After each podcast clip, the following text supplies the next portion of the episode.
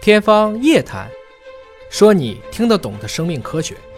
欢迎您关注今天的《天方夜谭》，本节目在喜马拉雅独家播出。我是向飞，为您请到的是华大基因的 CEO 尹烨老师。尹烨老师好。向飞同学好，春节期间，很多人休息了啊，养宠物的朋友终于有时间陪自己可爱的猫猫狗狗了。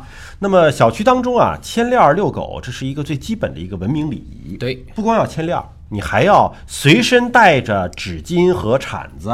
这个狗一旦随地大小便了，你要及时的清理干净，扔到垃圾桶中。哎这是一个文明养狗者应该有的基本的素养。对但是确实呢，我们还是能够看到一些不文明的现象嗯啊，一些狗屎在小区的院儿里还是能够见得到。对这种情况怎么办呢？嗨，这个呢，咱们是有测序了吗？嗯，可以从它这狗屎里面去提取狗屎的菌群的粪便 DNA，、嗯，然后倒着查这是谁家的狗啊？通过检测倒着找，没错就是你们家。对可是狗屎里边有狗的 DNA 吗？当然有了，我们经常说肠道菌群，肠道菌群，你从哪里提 DNA 啊？粪便里啊？但是那是菌群的 DNA 啊，对呀不是狗本身的吧？只要我知道了这只狗的 DNA，其实它的分辨率真的就和这个狗的它自己基因组的 DNA 的分辨率差不多的。嗯，我知道狗屎了，知道这个狗的肠道菌群了，我只要做了一个相关的内容，我就真的知道你是哪条狗。那这需要解决两个问题。对，第一个问题呢是需要有一个狗屎大数据库，哎 就是谁小区里谁家养了狗，来来来，先拉泡屎来测一测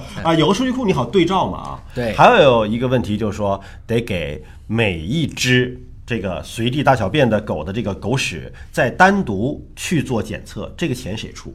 啊，结果呢，咱们还在那讨论啊，啊人家美国人是把狗当人看的啊，都已经做了。他们已经成立一家公司，这家叫做 Bellwet。这个公司呢，就是做了一个叫 Pore Print 嗯啊，就是粪便足印服务，用 DNA 技术来追踪狗屎地雷的来源。啊，哦，踩了狗屎。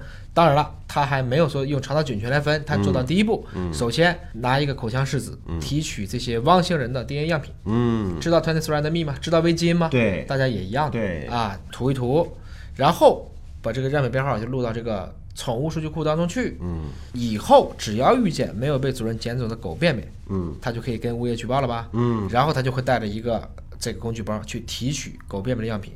做去比对，然后通过狗便便的 DNA 数据和数据库的 DNA 比对，因为狗便便当中还是会携带，比如说肠道脱落细胞的 DNA，、那么大概通过两周左右的时间就知道了这只狗是哪只狗。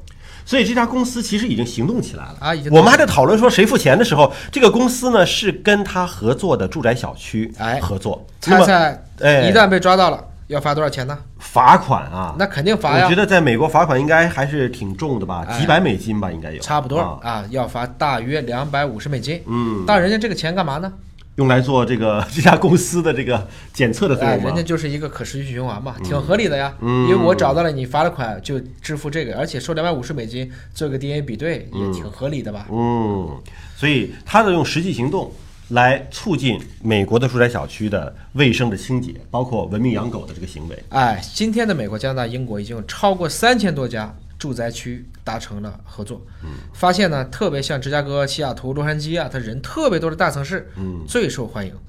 西雅图，猜一猜有多少只汪星人留下多少磅便便西雅图没去过呀，不知道啊。啊？就是我们华盛顿大学在的地方， 对啊，现在可以问问汪老 师。啊、现在统计啊，有十二万五千只狗，十二万五千，超过四万磅便便，嗯，也就是大约将近四万斤了。不是，那他们难道这个留下来之后，主人们都不去清理的吗？最主要你还是要有制度嘛，你不能指望大家都自觉嘛，大部分人罚了一次就都老实了，对，少部分人死不悔改，因为它不仅仅是影响市容，哎你下雨的话呢，这些便便还会渗入到土壤当中啊，它会污染到当地的饮用水系统。对，那么这个里面呢，就有一个来自于南卡罗来纳州的一个铲屎官，一共被查到了十八次，哎呦就，他的狗也太能随地大小一次罚二百五十美金，十八次，这罚死了这。这基本上也给他罚的应该是很疼很疼的。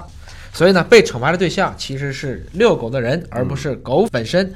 呃，如果我们大家都能够文明养狗，大家也就不用担心这个狗会不会咬人了。哎，这个不就是类似于像司法鉴定的技术是一样的吗？就是基因身份证呀，对吧？我狗的这个身份呃锁定了之后，然后从便便里面来锁定你的身份。哎，从便便里面的脱落肠道细胞里找到这个宠物的 DNA，再去跟它狗嘴里面的这个口腔脱落细胞，它俩的 DNA 进行一个比对。其实这个生意啊，如果要做，有一个前提就是你跟这些小区的物业公司联系啊，物业公司统一组织。因为在美国的每一只狗都是有 ID 的，对它跟人的管理是一样的。中国全是流浪狗，所以这个事儿在我们这儿还有点难。嗯，好，感谢尹老师的分析和解读。呃，那下期节目时间我们再会了。